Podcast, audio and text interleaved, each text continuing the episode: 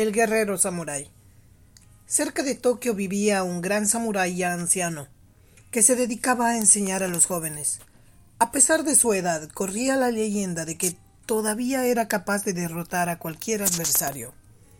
Cierta tarde un guerrero conocido por su total falta de escrúpulos apareció allí.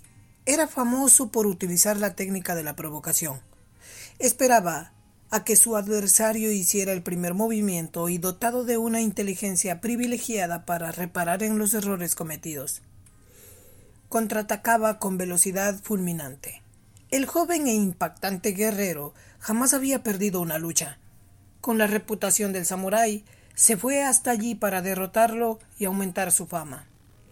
Todos los estudiantes se manifestaron en contra de la idea, pero el viejo aceptó el desafío. Todos juntos se dirigieron a la plaza de la ciudad y el joven comenzaba a insultar al anciano maestro. Arrojó algunas piedras en su dirección, le escupió en la cara, le gritó todos los insultos conocidos, ofendiendo incluso a sus ancestros. Durante horas hizo todo por provocarlo, pero el viejo permaneció impasible.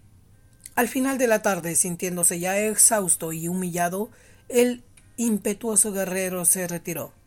Desilusionados por el hecho de que el maestro aceptara tantos insultos y provocaciones, los alumnos le preguntaron ¿Cómo pudiste, maestro, soportar tanta indignidad? ¿Por qué no usaste tu espada, aun sabiendo que podías perder la lucha, en vez de mostrarle cobarde delante de todos nosotros? El maestro les preguntó Si alguien llega hasta ustedes con un regalo y ustedes no lo aceptan, ¿A quién pertenece el obsequio? ¿A quién intentó entregarlo? respondió uno de los alumnos. Lo mismo vale para la envidia, la rabia y los insultos, dijo el maestro. Cuando no se aceptan, continúan permaneciendo a quien los lleva consigo.